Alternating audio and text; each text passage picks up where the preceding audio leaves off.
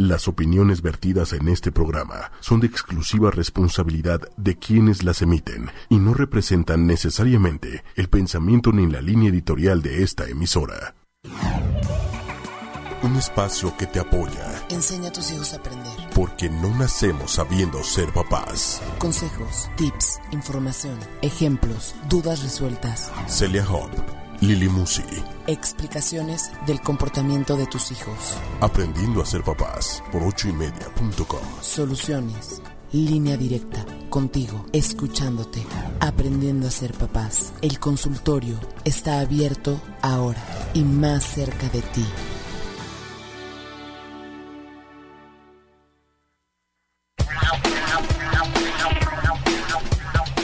Hola, hola, ¿cómo están? Buen, buen día. Este, aquí estoy muy emocionada porque tenemos un programa bien padre hoy. Está interesante, está complejón, está... Está complejo. No, no está complejo, es más simple de lo que parece. Este, y vamos a platicar de desarrollo, neurodesarrollo, ¿no? Neurodesarrollo, la importancia del neurodesarrollo en los, en los niños. Suena rimbombante. No, es, no es tan rimbombante como, como aparenta. Y tenemos un especialista que es una neuropsicóloga, se llama Sara Gómez Flores, y yo estoy encantada de tenerla aquí porque de verdad es un honor, porque es la mejor del mundo. Hola, hola. placer, Bienvenida. Sara, que estés aquí. Muchas gracias. El Sí. placer es mío. Si Celia dice que eres la mejor, Es la para mí mejor. eres la mejor. Es la mejor del mundo, de verdad. Oye, pues para todas las mamás que nos escuchan, seguramente al igual que yo no entendieron nada sobre la terminología de cómo se llama este programa. Pero por lo que entendí un poco platicando eh, antes del programa, como el mensaje principal es que no todo lo que brilla es oro, ¿no? O sea, no si tu hijo se sabe las tablas de multiplicar a los dos años y se sabe todas las capitales de, y, los, y todo de la República Mexicana y de todo el mundo, no quiere decir que sea oro. Digo, para empezar a mí, no me gustaría porque ni yo me las sé todas completas, ¿no? pero, pero no quiere decir que sea bueno a nivel Neurológico. cerebral, neurológico, así. Entonces, ahora si nos pueden traducir bien, bien, cómo presentaron el programa. Ok. Sara, ¿quieres empezar o quieres que...? Sí, pues. sí, bueno. De lo que se trata esto es un poco de entender qué es lo que toca que un niño de cada edad vaya haciendo, ¿no? O sea, qué cosas sí son las, las que podríamos esperar de los, de los niños, qué cosas no, ¿no? O sea, porque por, a mí me gusta mucho poner este ejemplo de un niño de cuatro años leyendo y escribiendo, ¿no? Habrá quien lo hace, ahorita nos explicarás tú un poquito más de eso. Pero no, no, lo que, lo que a mí me llama la atención y por lo que me encanta hacer este programa es porque estoy segura que lo pueden hacer.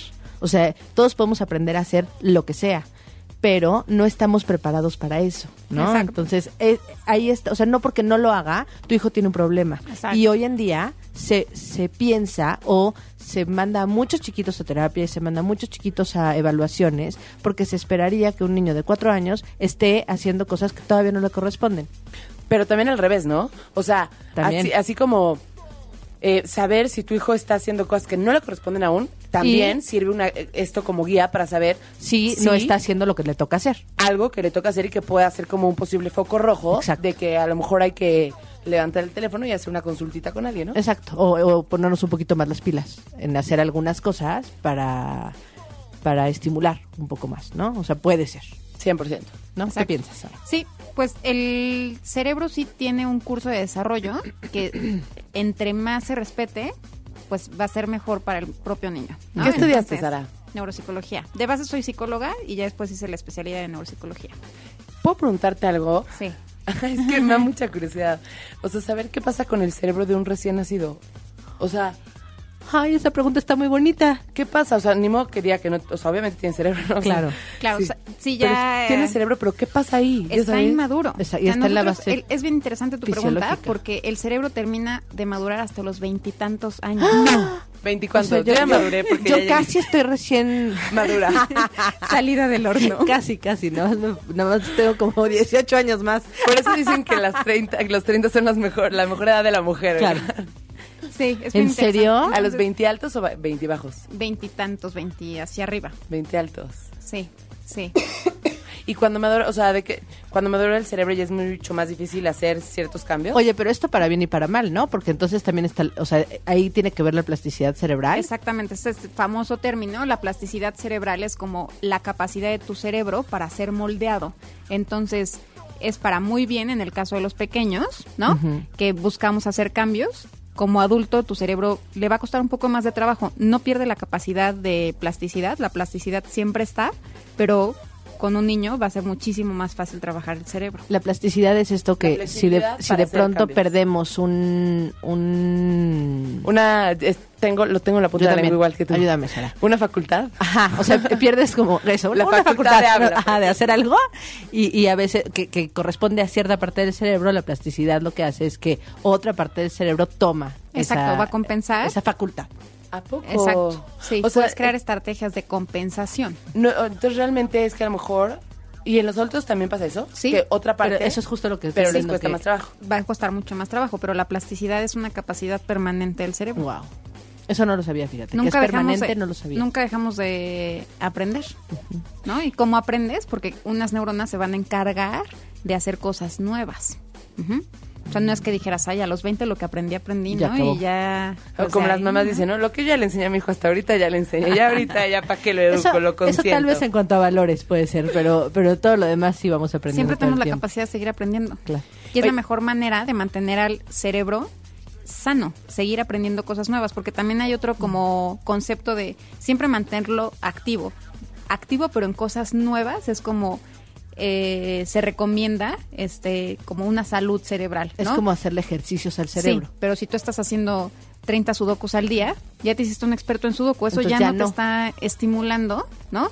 Y no es lo que se busca, es si estás aprendiendo siempre cosas O sea, nuevas, esa es la mejor pues, estimulación. unos sudokus, o sea, algo que te cueste trabajo para que el cerebro siempre sea un se reto. ejercite. O sea, que- Exactamente. que- exacto, que sea un reto Pero para aparte el está divertido, ¿no? Así no te aburres en la vida. Para ti sería maravilloso. Para mí, para mí es Tú, maravilloso. Exacto, tú haces eso todo el Yo tiempo. hago eso todo Sí. el tiempo. Sí, sí, aprendí sí. a programar, luego aprendí Sí, a no, sí, sé es- en verdad Lili es súper así. Voy O sea, a ser todo el muy tiempo sana cerebralmente siempre. Ah, oye, y entonces, a ver, cuando eres recién nacido, tu cerebro, ¿qué sí puede hacer? Pero es que está estacionado en lo, en lo más básico, ¿no? En lo más primitivo. Sí, justamente nos puede es- dar la entrada como para explicar el neurodesarrollo, ¿no? Entonces, el cerebro está como listo para recibir lo que sea de información. Por eso, si nacemos aquí en México, podemos aprender español. Pero igual, yo misma, si nazco en China, puedo aprender chino. ¿Sí? Mi cerebro tiene una capacidad de plasticidad cerebral y de acuerdo a las demandas del ambiente es lo que yo voy este, a aprender. ¿Sí me explicó? Todos tenemos la capacidad de aprender lo que sea. Entonces, de bebé somos una esponja.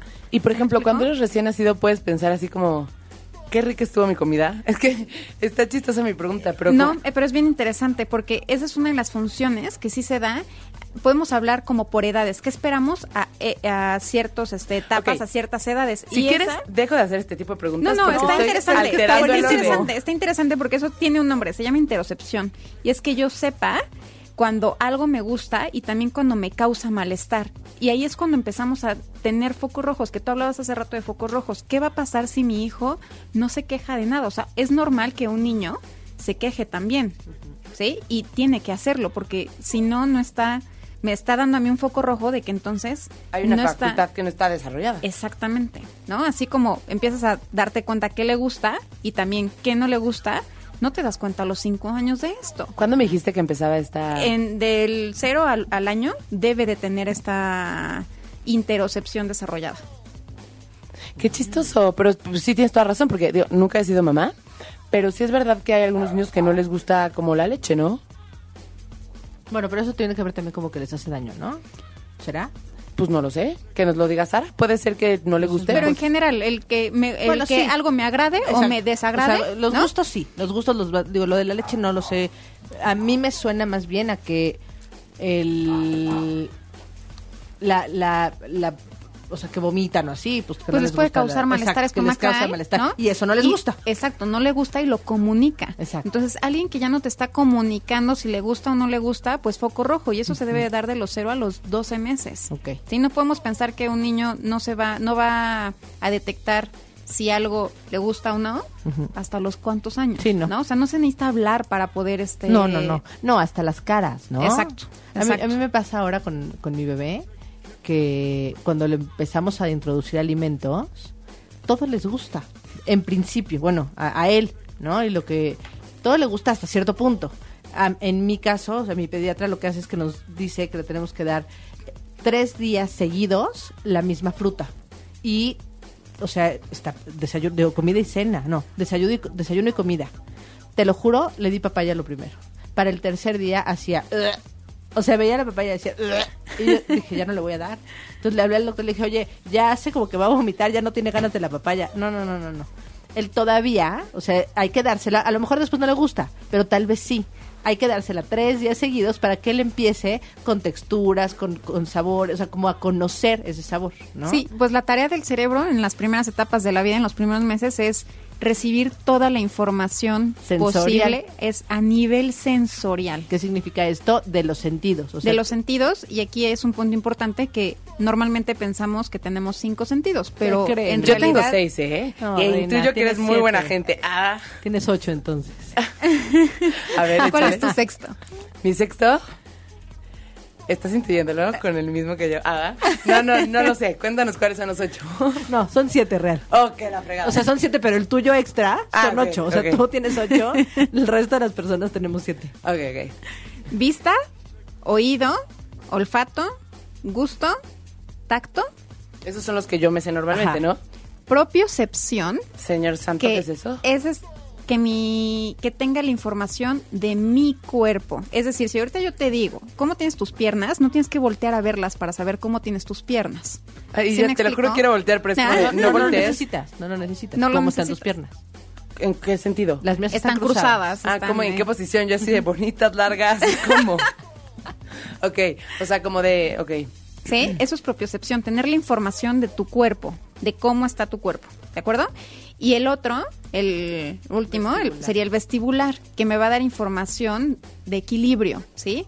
La, la con- control postural, la gravedad, eso es lo vestibular, ¿sí? Y todos los niños buscan estas sensaciones, esa es la naturaleza y se les llama es- en algún momento cuando lo hacen ya fuera de la etapa se les conoce como seeking, ¿no? Que están busque y busque estas sensaciones, pero en un niño de 0 a 12 meses es lo normal. El niño todo quiere estar eh, Tocando, comiendo. explorando, comiendo todo a la Viendo, boca, ¿no? viendo, ¿no? Necesitas ir para todos lados. buscar. Exacto, ¿no?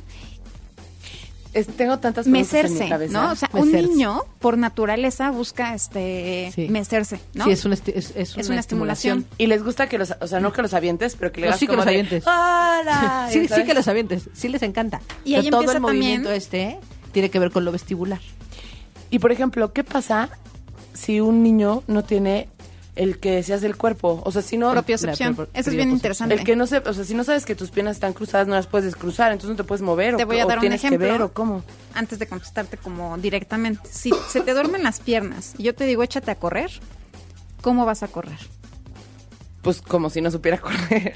Esa es la respuesta, porque no el niño que no tiene información sensorial de su propio cuerpo, desafortunadamente la factura le va a caer en lo motor. Tú vas a coordinar a nivel motor si tienes bien toda la información sensorial. ¿Sí me explicó? Pero si se ve las piernas cruzadas, ¿las puedes cruzar? Si se las ve. No es tan literal como verse. O sea, esto es O la sea, como que no información llega tiene al mi cerebro, cerebro, como de que no mi está cuerpo. conectado. El ejemplo que se pone es ese, ¿no? O sea, tú no tienes que voltear a ver tus piernas para saber cómo están. Pero es, es como solo un ejemplo. Realmente los niños tampoco lo tienen tan claro. No es que le digas, a ver, no voltees a ver tus piernas y dime cómo las tienes. Te das cuenta que hay algo que no está dándole el, el- el- La fluidez.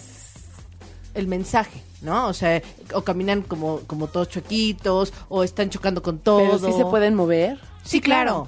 No está compro- es, tú sí puedes correr con las tú puedes caminar con las piernas dormidas, Sí, solamente chueca, ¿no? que no se va a desempeñar con calidad ese movimiento. Y eso es lo que puede pasar con pequeños que tengan este desfase en propiocepción. Y, y, por ejemplo, el que los que. Ah, bueno, tienen un desfase.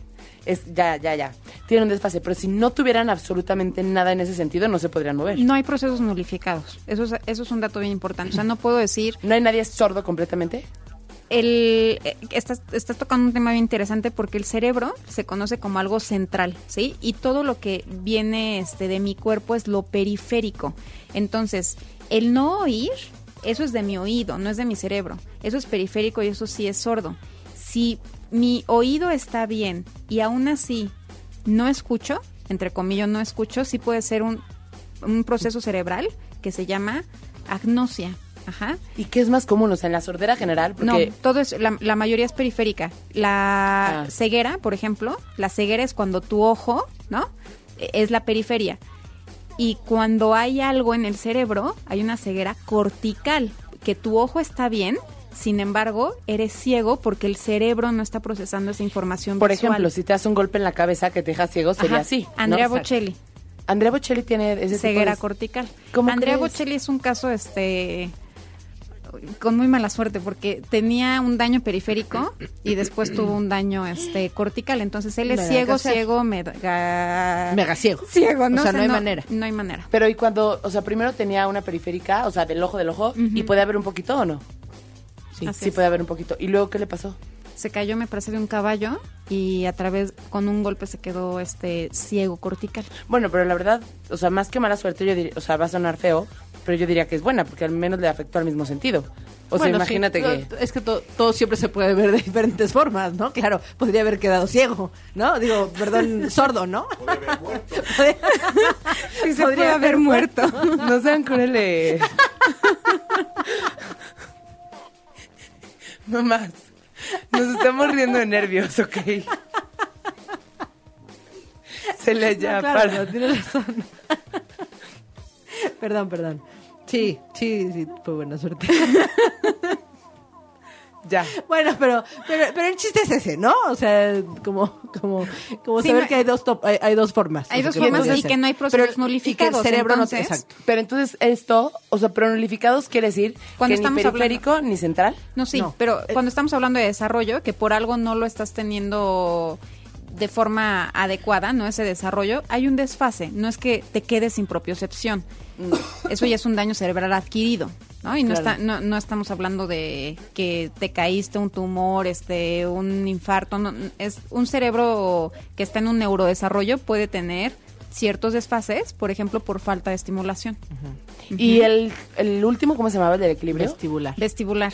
el vestibular, o sea, ya sé que estamos hablando de desfases y no de daños adquiridos, pero si no lo tuvieras porque estás fregado por todos lados, no, no podrías estar parado.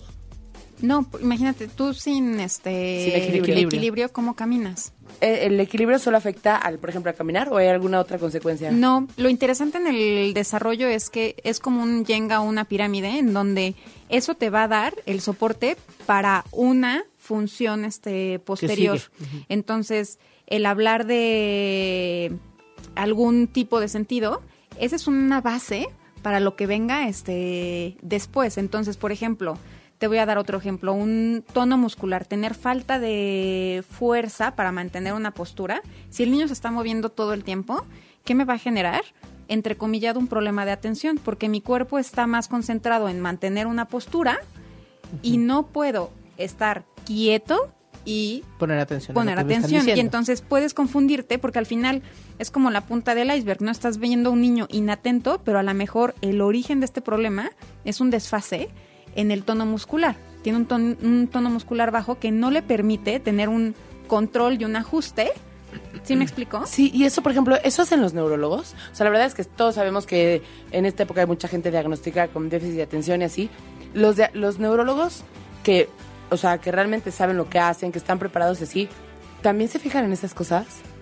Normalmente no tanto, Normalmente ¿no? ¿no? tanto y es una es un área desafortunada en México. Yo creo que Tiene en poco México tiempo el, el- la integración sensorial, ¿no? Más que la integración sensorial, creo que va más a formar equipos inter y multidisciplinarios Claro. en donde, perdón por el término, pero no son vacas sagradas, ¿no? O sea, no puede ser el todólogo, este, y sí se necesita que cada quien se dedique a una parte del estudio y se integre en diagnósticos, ¿no? Yo a lo mejor puedo saber qué es una resonancia, pero eso no me hace neuroradióloga. Ajá, y entonces cuando yo necesite complementar un diagnóstico, pues necesito de un equipo para que cada uno haga su parte. Entonces, eh, el neurólogo en principio no hace una evaluación de todos estos Pero sí está cañón, oye, porque a mí el día que me diagnosticaron déficit de atención, digo, ya habían tratado a mi hermano, entonces pues sí es, sí, sí, es- sí tiene mucho tema genético, ¿no? Según yo el déficit de atención. Entonces, ya sabían que podía tener predisposición, pero me diagnosticó así, en un minuto, ¿eh? O sea, hasta Es que yo el le dije- diagnóstico se hace clínico. O sea, es, es de observación y de... Como un o sea, checklist de como un síntomas. checklist, exacto. Eso es, así se hace el diagnóstico. Un psiquiatra o un neurólogo así hace el diagnóstico. de Entonces no de puede, no puede incorporar todas estas cosas Claro como que que, no. puede ser tono riesgo. muscular, puede ser. Ese es el riesgo, porque al final el síntoma efectivamente puede ser inatención, pero no estás viendo ¿Por qué? si ese es como tal el problema o viene como consecuencia de otro desfase. Sí, y también, por ejemplo, con la ansiedad, ¿no? O sea, a lo mejor el niño tiene una ansiedad horrible por un tema familiar y pues seguramente no va a poder...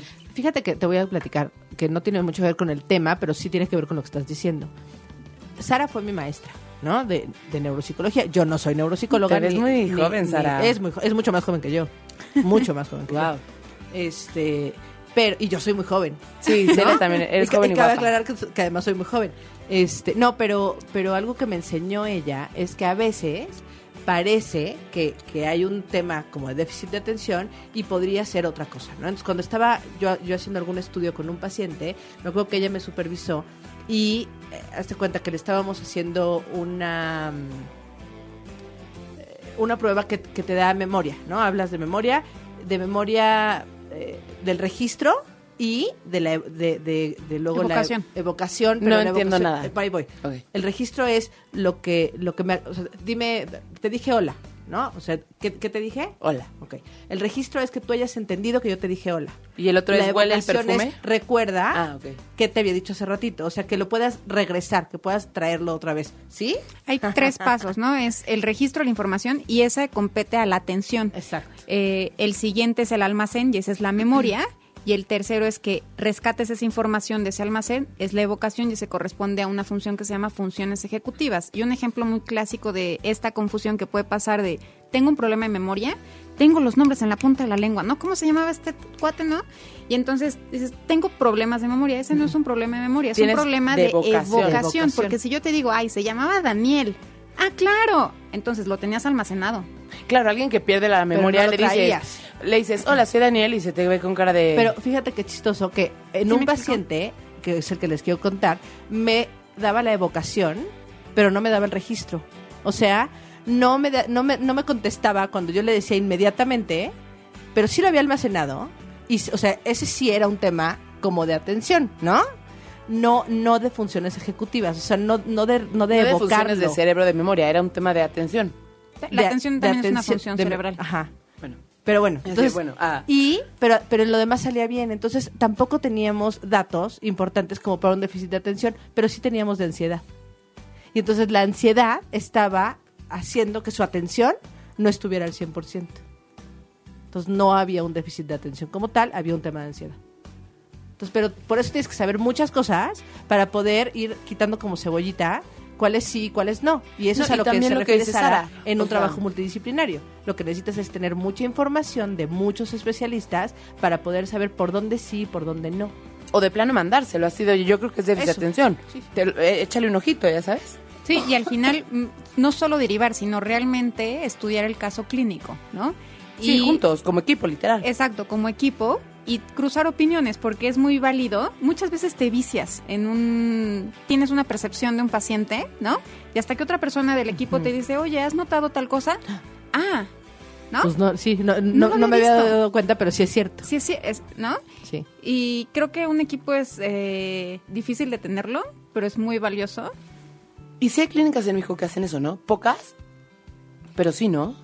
Tristemente yo te diría, preséntame una. Sí, yo también no estoy segura que haya. O sea, por ejemplo, bueno, yo estoy pensando en este, en estos lugares que son como, a lo mejor un edificio con un especialista de cada cosa y así, que a lo mejor al final hacen una junta para repasar los casos, ¿no? ¿No hay? Es que se esperaría que sí, pero no necesariamente se hace. Exacto. No, a veces como que si es tu caso, a veces lo supervisan, o sea, como, pero no, no se da tan integral, ¿no? Así es. Ay, qué padre. Ay, sí. Es padrísimo. Es que es padrísimo ver todo desde un punto de vista diferente, porque eso te lleva Uf. a lo real, ya sabes. Sí. Te da Oye. muchísima información. Estoy súper a gusto platicando, porque aparte Sí, son dudas, o sea, las dudas que he dicho son para mí muy interesantes, pero Para los demás también seguro, ¿eh? espero. Porque está bien padre, la verdad es que sí. Es- digo, a mí me parece El cerebro definitivamente aparte es un misterio, pero Pero bueno, volvamos para a... no, para no perder el foco del programa, ¿qué les parece que hagamos esto? Vámonos a una canción Sale. y regresando a la canción, este, hacemos dos cosas. Uno, nos platican un poquito y en palabras súper simples, ¿qué es este tema que dijiste de, no sé si dijiste trastorno sensorial? Ah, de integración sensorial. Integración sensorial, que últimamente lo escucho y no sé qué significa. Y ya después de que Y entendamos ahí nos eso, arranca, sí, y ahí, y ahí vamos como poniendo... ¿qué esperamos como mucho de más cada claro, niño? Exacto. A las en- edades. en por qué edades, edades. ¿no? Así es. Venga. Muchas gracias. Como dice la canción, I feel it coming. Ah, estamos platicando de lo que significa sentir tu cuerpo, ya saben, así de... O sea, ahorita que, se- que están escuchando, ¿qué se siente tener rodillas? O sea, es real, es real. Es real. Y esto tiene muchísimo que ver con todo este tema de los sentidos que estamos hablando. Pero a ver, ¿nos pueden explicar entonces qué era el tema de integración sensorial? Que ahorita como que está como de modita. Me gustaría tomarlo al revés. ¿Tú qué entiendes por integración sensorial? Porque es lo que le pasa a mucha gente. Justamente está como un boom, ¿no? De este término. Me gustaría también entender como que el otro lado. ¿A ti a qué te suena? Ay, te iba a decir, es que yo ya he escuchado un poco, pero seguro cuando mi respuesta la va a dar tan mal que ya me va a dar pena haber dicho eso. No, no, por favor. Pero integración sensorial, se- o sea, entiendo que es como integrar todos tus sentidos en equilibrio. Porque luego tienes uno como más, este... O sea, como que el ruido te molesta demasiado o así, ¿no? sí, eso, eso es una D. Sí. ¿No? O sea, sí, ese es un sentido. A ver. Se va a definir como un proceso que involucra la habilidad para organizar las respuestas del ambiente que tengas. Pero Y- aterrizado a...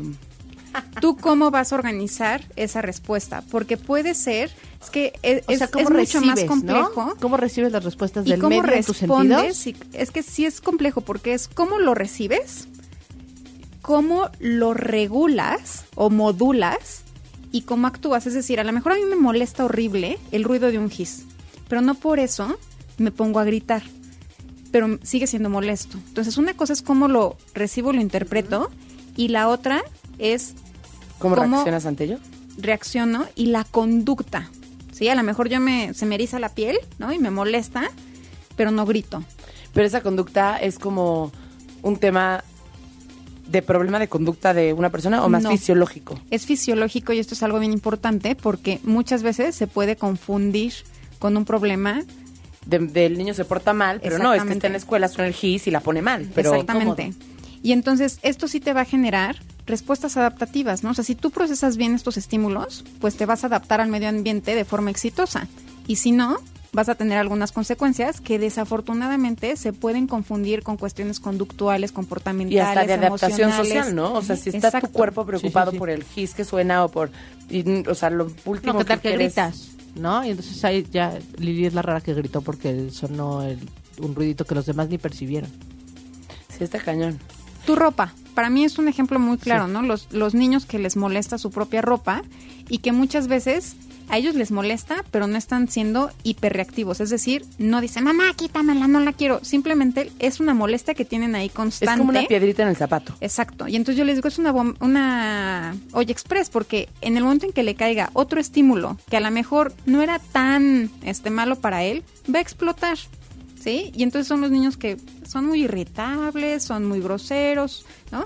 Porque el niño no sabe cuál es la normalidad, porque esa es la normalidad para, Para él. él. Entonces no puede Sí. decir, lo que me pasa es que me molesta la ropa, o lo que me pasa es que me molesta tener zapatos. Lo que Simplemente me... se siente muy incómodo. Exactamente. Pero solamente te Pero sientes además- como... si- Lo que tú sientes con una piedrita, esa sensación de estar incómodo, eso lo sienten todo el tiempo y piensan si- que es normal. Dicen, es como si te pusieras un suéter con púas. ¿No? Y, y así tienes que estar. Pero está cañón, no. Está es que es más horrible. complicado ser mamá de lo que parece. Porque tienes un niño chiquito, Sí. le pones un vestido y me pica, quítamelo, no sé qué. No, mi reina, hoy tenemos que ir bonitas, ¿ya sabes? Sí. No, quítamelo, no sé qué. Sí. O sea, tu mamá, ¿cómo Sí, pero sí, sí tienes que escuchar, ¿no? O sea, sí, sí tienes que escuchar. Obviamente, si hay un vestido que tiene como cositas que pican, pues sí pican, entonces trata de ponerle algo abajo para que no le pique. Pero si es constantemente que, ¿sabes qué pasa? El tema aquí es lo que dice Sara, estos niños están usando toda su energía, toda su atención en eh, sentirse medianamente cómodos. ¿no? Y esto estamos hablando de la ropa, pero podría ser los sonidos, pero podría ser la... la... De cualquier sentido. Sí, o sea, como Y cualquier... el algo más movimiento también, ¿no? Por ejemplo, algo más aterrizado a la vida diaria, por ejemplo, podría ser cuando engordas, ¿no? O sea, cuando engordas que no te sientes cómoda. O sea, para mí, físicamente, si hay un cambio cuando engordo y cuando no engordo. O sea, estar sentado, sentada, yo estando en mi peso ideal, o estar sentada en una computadora, estando con 15 kilos arriba, sí hace que esté incómoda y que a lo mejor esté más ansiosa y que a lo mejor tal, ¿no? Exacto. Sí. Y nos adelantamos en el mejor de los casos que el niño te sepa detectar que él está ¿Qué le molestando, pero la mayoría no sabe qué le pasa. No lo sabe distinguir, para él es su normalidad. O sea, yo cómo voy a saber que esto no lo sienten así Las demás todos los demás. claro. Y entonces, a ver, para resumir, porque la verdad es que ya se me olvidó por qué queríamos, pla- por qué propuse platicar de esto, ¿qué consejos le pueden dar a las mamás? Pero es que esta es la base. O sea, justo. Esta es la base del pirámide del neurodesarrollo. Claro, porque todo esto es, in- o sea, el, des- el neurodesarrollo tiene que ver con los sentidos, ¿no? empezamos con los Empezamos sentidos. con los sentidos. Es de los 0 a los 12 meses, el trabajo del cerebro va a ser recibir toda esta información sensorial y poderla procesar de forma adecuada, organizarla y generar respuestas adaptativas exitosas ante este medio. ¿no? Y si se tuviera la posibilidad de alguna alteración, que puede ser en los dos casos, estamos hablando de molestia, pero también puede ser el niño que no responde a estímulos a los cuales debería de responder.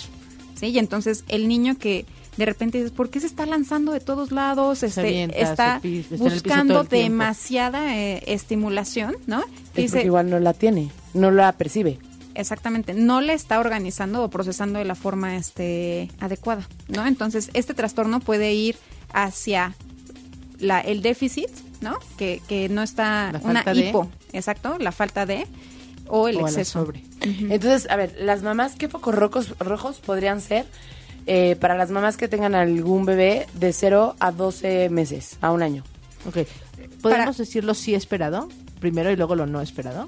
¿O cómo Pues en general, eh, lo que yo creo que lo podríamos poner en tres términos, que es la clasificación clínica, que te dicen el niño hiperreactivo, el niño hiporreactivo o el que está buscando sensaciones.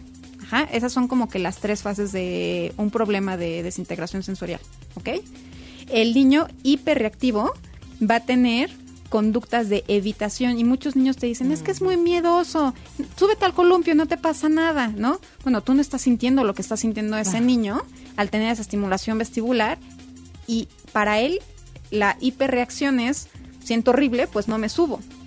Pero también está cañón, porque, por ejemplo, cambiando de sentido, o sea, de sentido de, ya saben, eh, por ejemplo, tú le gri- tú tienes un hijo, le hablas un poquito fuerte, te dice, no me gritas, mamá, y tú así de, oye, no te estoy gritando, bájale, te rayitas. A lo mejor el niño eh, tiene como, es hiperreactivo y percibe demasiado el sonido, ¿no? Pero sí puede ser, o sea, los niños que se tapan las- el- eh, los oídos para muchas cosas que dices, pues no suena tan fuerte, ese es un foco rojo. Pero, por ejemplo, pero ¿cómo ojo, sabes si son es tu primer muchas hijo? cosas? No, no, no, es que esto es una constante. No es la música fuerte de ahorita lo que lo molesta. Es la música fuerte de ahorita, la lavadora, la licuadora, la secadora, o sea, el- la secadora de pelo, o sea, todo lo que lo que emite un sonido fuerte, que lo, lo, normal es que lo aguantamos, los, estos chiquitos no lo aguantan, o sea, pero no aguantan ninguno, ¿no? No es que, no es que aguante eh, la licuadora perfecto y no aguantó que le dijeras un poquito más fuerte, mi vida, haz tal cosa. Entiendo, pero chécate lo complicado. O sea, a lo mejor es uno de esos niños, como decía Sara, que no te lo van a estar diciendo todo el tiempo. Entonces, solo te dicen cuando explotaron. No, No, lo que no puede lo dicen, pasar- lo ves. O sea, tú ves que se, que, que se incomoda. O que no es congruente ¿eh? su estado de ánimo, que está muy irritable, que está muy agresivo, ¿no? Y cuando estamos agresivos, irritables, cuando algo es- nos está molestando. Y entonces a lo mejor el niño no te lo está diciendo, no, de verdad no lo reconoce, no lo puede comunicar, pero no te hace sentido que esté con ese estado de ánimo, ¿no? Cuando estaba bien. Exacto, esos son focos rojos. No hay niños malhumorados, no hay niños flojos de naturaleza. Eso está ¿no? cañón, ¿eh? Así de un niño que nunca me ha puesto a pensar que no hay niños flojos. No hay niños flojos. ¿En qué edad ya podrías hablar de alguien flojo? Porque es flojo, no por... Tampoco hay La- flojas. Ah, Es que la naturaleza de un niño es explorar, no es flojera. De hecho, la naturaleza de un niño es ser activo. Entonces, si está siendo flojo, entre comillas, a lo mejor le está costando trabajo, se le dificulta y lo racionaliza y dice, ah, no me gusta o no quiero. Pero puede ser, y lo evito. Ajá. Entonces es foco rojo. O sea, un niño flojo, para mí, o sea, que un papá me diga, es que es flojo, foco rojo. No hay niños flojos. ¿Y a, a qué edad ya podrías hablar de alguien flojo? Es que es muy distinto porque sí manipulan este el contexto, ¿no? Y cómo esto sí y cómo esto no. No habría edades porque realmente esta evasión por dificultad de hacer un alguna función Más bien son constantes, ¿no? O sea, Exacto. te tienes que fijar en las Ay, constantes yo estoy que súper preocupada porque siempre le digo No a mi hermano preocupes. que es un flojo. ¿Qué tal que no es flojo? Ah, No, no, no, no. Ah, Hay algo que cuando ya somos un poco más grandes, eh, evitar responsabilidades, evitar eh, crecer, evitar tomar decisiones, eso tiene que ver con otra cosa. Tal vez es que no hay una ganancia. O sea, ¿qué ganaría un niño por no estar jugando? ¿Qué ganaría un niño de no tener Sí, amigos? ¿Qué ganaría un niño de no aprender a leer como todos los demás? ¿Qué ganaría? O sea, no hay una ganancia. Y cuando dices es por flojera, pues la verdad es que sí hay una... Sí, claro, me quedo acostadito en mi cama Exacto. gustísimo. Exacto. Este, no salgo y vienen a visitarme o me traen mi comida o me- ¿No? sí, o sea, la- ¿qué, qué está ganando? ¿Qué, qué es la ganancia secundaria? Exacto. ¿no? ¿no? Entonces, retomando un poquito, pues la hiperreactividad sí se ve en esta respuesta exagerada, ¿no? Se pueden evitar, tienen miedo, eh, irritables, agresivos, y está el otro como constructo, que es la hiporreactividad, ¿no? Y ahí... eh, ¿Qué pasó, mamá? ¿Qué pasó, mamá? sí está respondiendo menos de lo que te esperas. Y por ejemplo, aquí un dato que llama mucho la atención es el dolor. ¿Tú te esperarías que a un niño, pues si se está aventando de algún lugar, oye, te duele estarte pegando ante el piso, ¿no?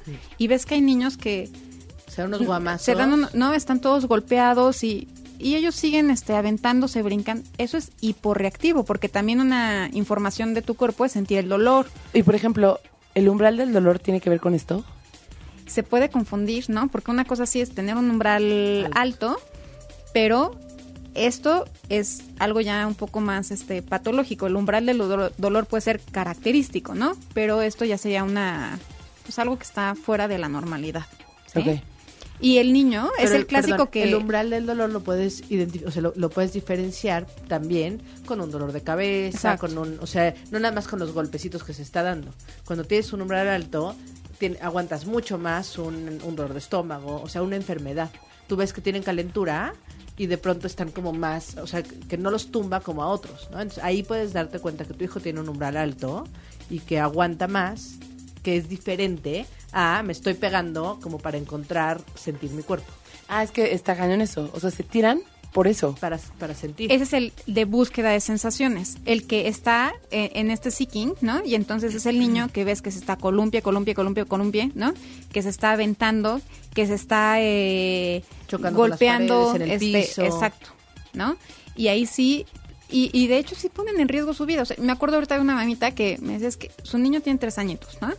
Se rompió un brazo y siguió jugando. ¿Eso, Eso- es umbral del dolor? No. Ese ya, es un, ya- ese ya es un problema en donde el niño ya no está recibiendo la información de su cuerpo. No es normal. Sí, está cañón. En Doctor House ah, había un caso justamente de una niña que neta no, o sea, seguramente tenía que ver con algo cerebral, que no, no recibía los estímulos de dolor, o sea, como que las señales de dolor no las recibía.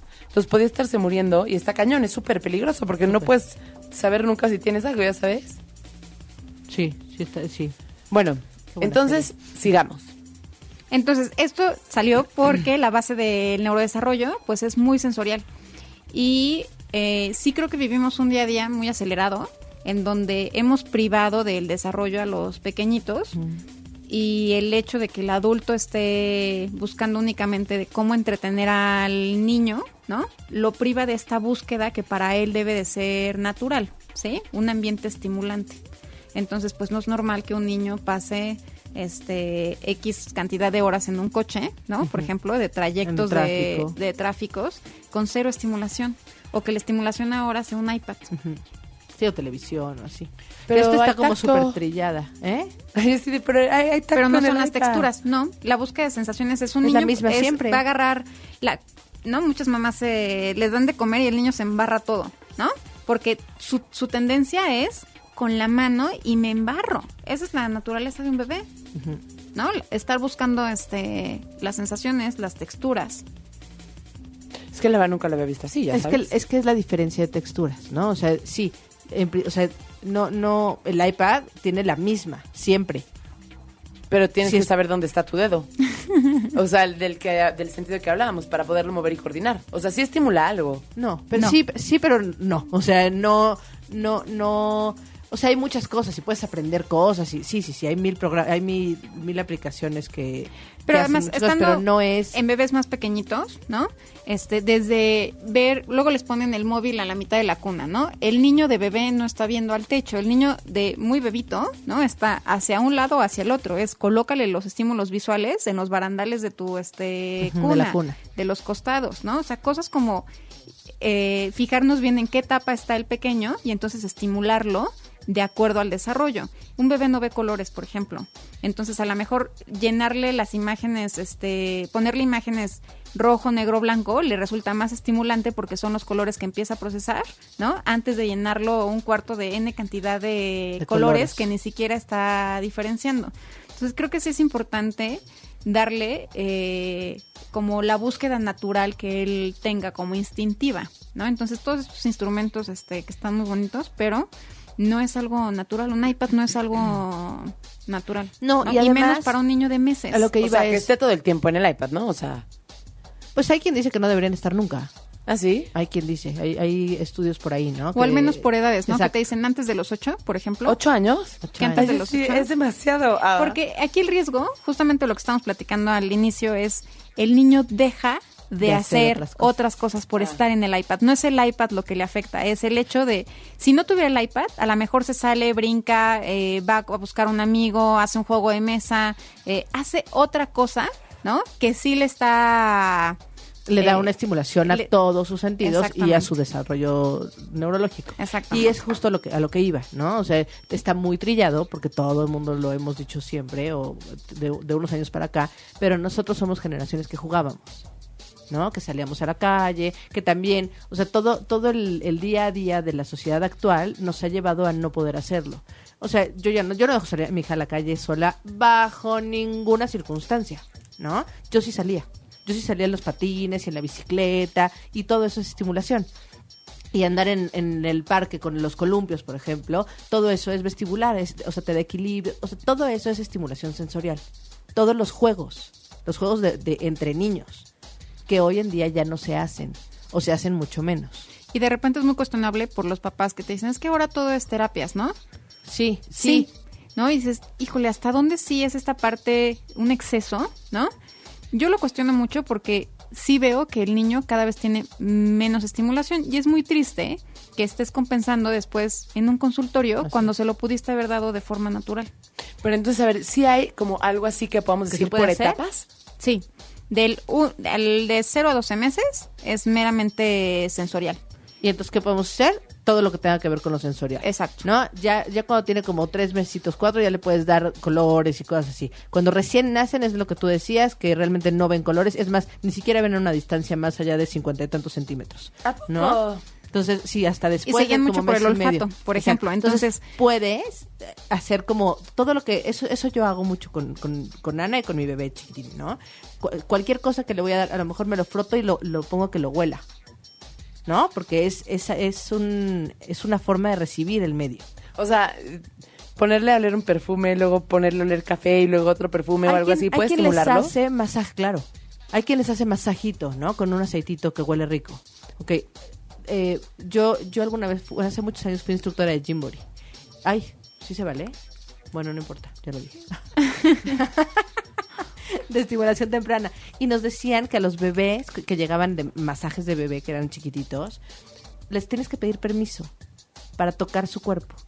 ¿No? O sea, antes de, y, eso hace mi pediatra cuando revisa a mis hijos, ¿no? Desde que son recién nacidos. Y eso me encanta. Pero es una forma de decirles, aquí voy. Y, y todo lo que son masajes y todo, siempre empezabas con la cara y, y- y con la nariz, ¿no? Eh, Estimulando la parte olfativa. Y aquí es algo mucho más importante, creo que de lo olfativo, lo propioceptivo, ¿no? Hace ¿Qué es rato, eso? El Lo sentir del- tu cuerpo, ¿no? Y hace Ah. rato yo te decía, ¿sientes tu brazo? No es muy raro que alguien te diga, pues, ¿cómo sientes tu brazo? Pero si yo te toco tu brazo, vas a tener más información. Entonces, a través del, del, del masaje, le mandas mensajes, ¿no? Propioceptivo. Propioceptivos este, al A los cuerpo. ¿Sabes que yo ahora hago que para que se duerma, cuando está inquieto o así, le, le aprieto lo- los pies, las piernas, los brazos. Como masajito. Sí, pero na- o, sea, o sea, nada más le hago presión y de verdad no sabes cómo se va así. se Yo también me dormiría, Celia. Es como un masajito. Eso es interesante pero porque- es padre, o sea, es, es parte de lo mismo. Cuando es hablamos de tacto, tenemos que ver temperatura, presión, ¿sí? Dolor. Entonces son como que muy, el, O sea, hay una gama pesos, enorme ¿no? Hay una de gama peso. enorme, ¿no? Sí. De estimulación no nada más es tocar algo, sino todo el, como tocas, ¿no? O sea, no nada más, es puede- que puedes ser un cariñito, puedes hacer presión, puedes hacer calorcito, puedes frío, o sea, hay muchísimas, y, y esto sirve para las mamás que nos escuchan, esa es una forma de estimulación para los bebés, ¿no? Tú puedes ir con un costalito de arroz y ponérselo encima, y eso es un peso.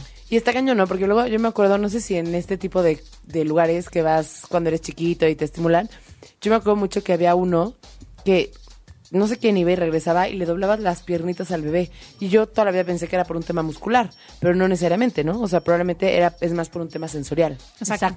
Bueno, y entonces, después del año, Después del año ya viene el tema motor, justamente, ¿no? Entonces es el desarrollo sensorio-motor, que es como del año a los tres años, del uno a los tres años. Y aquí una base importante es la fuerza, que es el tono muscular, ¿sí? La fuerza para. Entonces, eh, aquí para mí sí es un foco rojo de revisar todo niño que diga, ay, tiene problemas de atención, irnos hacia abajo, como que en ese tema de desarrollo, y es ver desde tono muscular si el niño está teniendo ¿cómo la te das cuenta de que alguien no tiene tono muscular adecuado? hay eh, clínicamente se ve, o sea, sí llega el momento Es en que, se sí ven o lo- rígidos, rígidos, ¿no? O como trapito, como aguaditos. Mm. Yo lo que les digo que es como un espagueti, ¿no? Está cocido, este, y quieres poner, quieres sentar un espagueti cocido, pues es el niño que se te escurre en las sillas, ¿no? Que está todo el tiempo como se va metiendo, ¿no? Exacto. ¿No? Entonces aquí está Celia actuando el, el- por ejemplo- el niño que parece como además si tuviera flojera, ¿no? Ándale. pero no. Y estos niños sí se van a cansar un montón porque para mantener esa postura o para hacer ejercicio, ¿no? Sí se cansan el doble o lo triple y es verdad que están cansados. Y ese es a lo mejor el niño que entra por flojo. ¿no? Y pues no, tiene un desfase por ahí, ¿no? En la fuerza, Sí, no, el niño no te va a decir, es que siento que me, me canso, pero pues no me puedo cansar porque los demás están activos. Y por ejemplo, la gente con poco tono muscular, tipo así, ahorita si vas a un nutriólogo, te sacan las maquinitas mágicas que te sacan como el porcentaje de grasa, el porcentaje de agua, de agua y el porcentaje de músculo.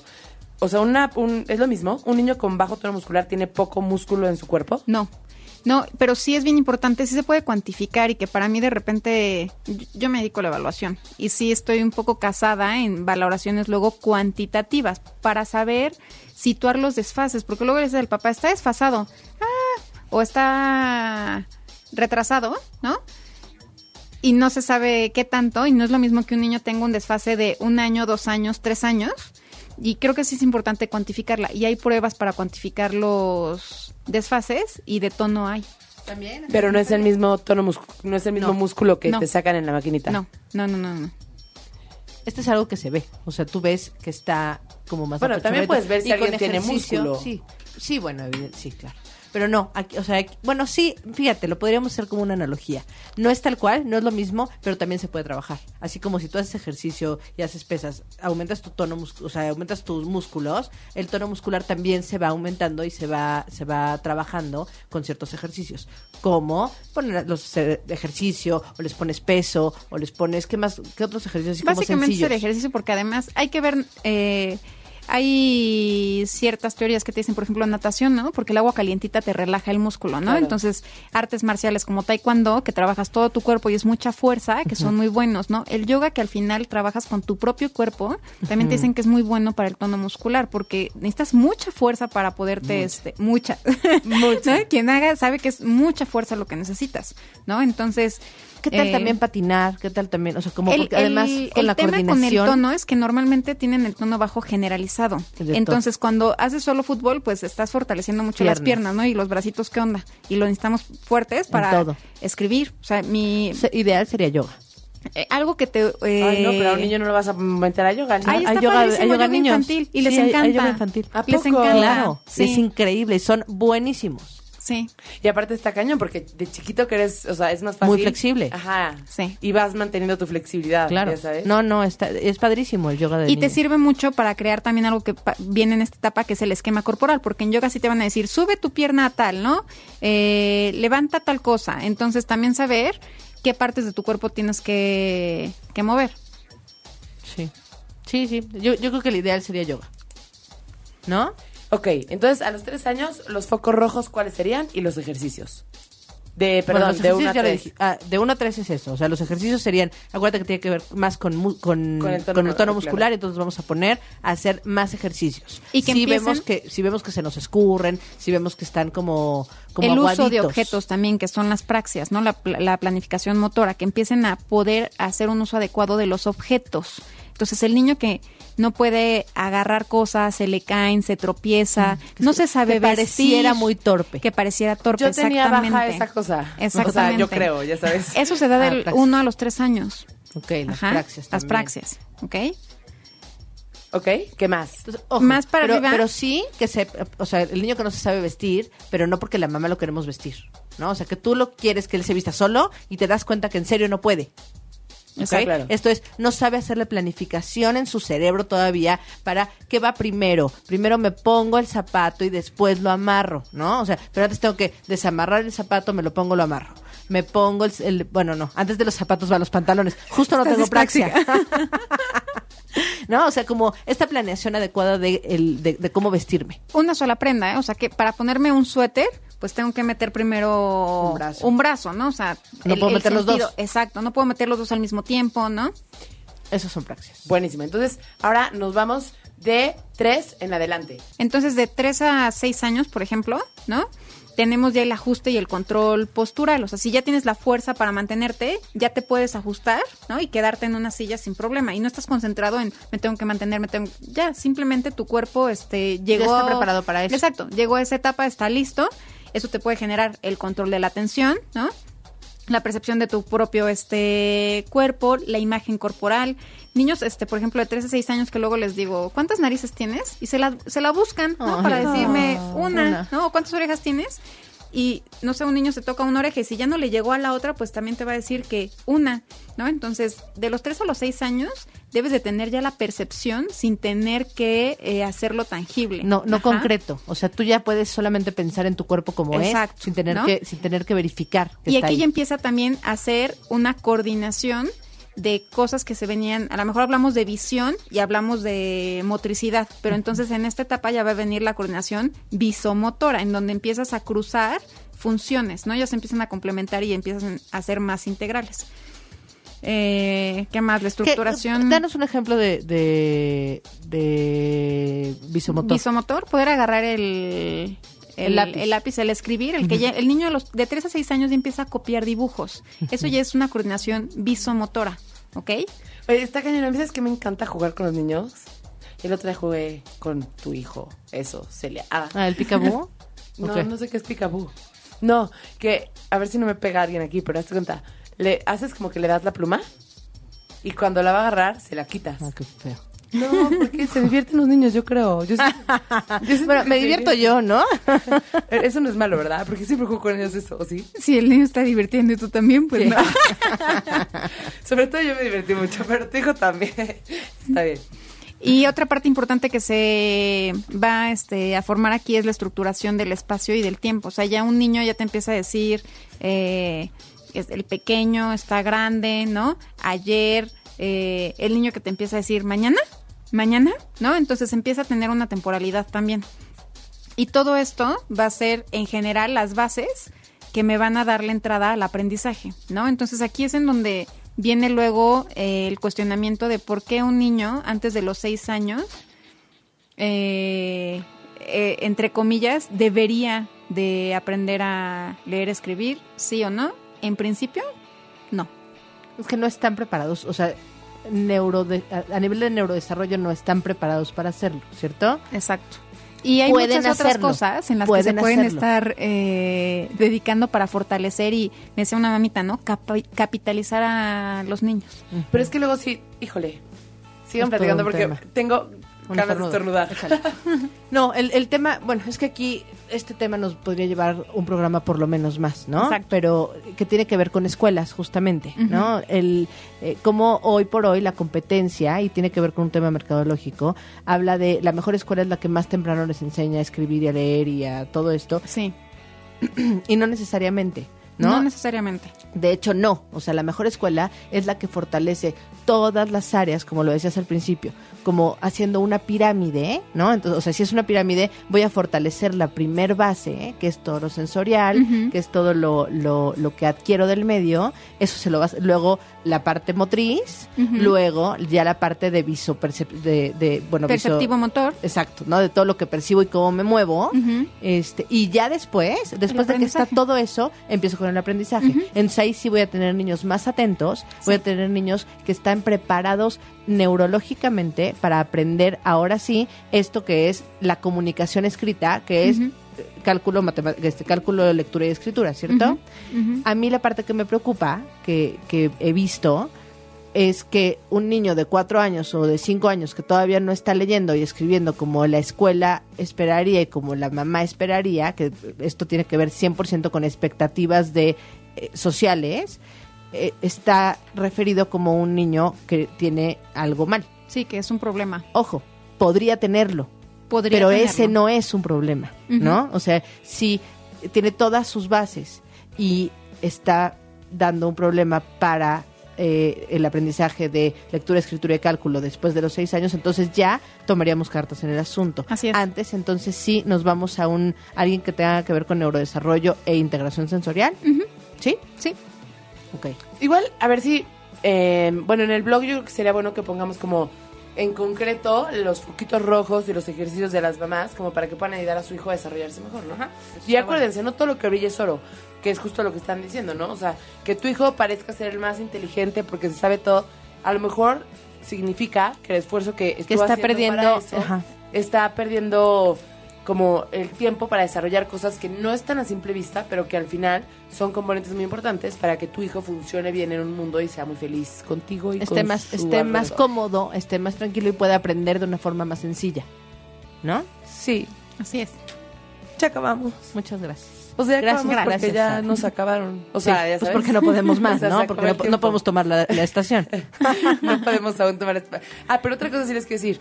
De verdad, en serio, lo de Andrea Bocelli fue un momento como de nervios, de que pudo parecer cruel. No, para nada. Pero aparte- No, para nada. Lo... Ay, miren. Ah, qué bonito. Estamos conectados, Méndez. Ah, Pensé pero- que se habían puesto de acuerdo. No, fue, o sea, yo lo empecé, o sea, no, estamos conectados. Están conectados. Ah, pero lo que quiere decir es que igual vamos a buscarles un video que nos, del que nos está platicando Sara, como de la vida de Andrea Bocelli, porque... Es muy cortito, ¿eh? Eh, Solo dejemos que es un video de Andrea Bocelli y que entren a verlo. Ok, Lo vamos a poner ya en nos si, les, sí, si les contamos este Estoy a punto más- de spoilearles el, el video, pero bueno, pues ya está. Sara, ¿quieres dar tus redes sociales? ¿No? ¿No usas? O las, o las ponemos, igual le podemos poner, este, cómo podemos... De hecho, en el blog ahí pueden escribirnos cualquier duda Ah, que sí. tengan, Sí cualquier puedo, cosa. dar, sí puedo dar, es NPSIC Sara Gómez en Facebook. En Lo, lo dejo en el blog, Buenísimo, por ahí me buscan. buenísimo. Pues Sara, un gusto tenerte por aquí. Igualmente, muchas gracias por invitarme. Les mandamos un abrazo a todos los que nos escuchan y a todos los que no nos escuchan, aunque no lo sepan. Un abrazo siempre es bueno. Ah, ¿verdad? Y que tengan un gracias. día.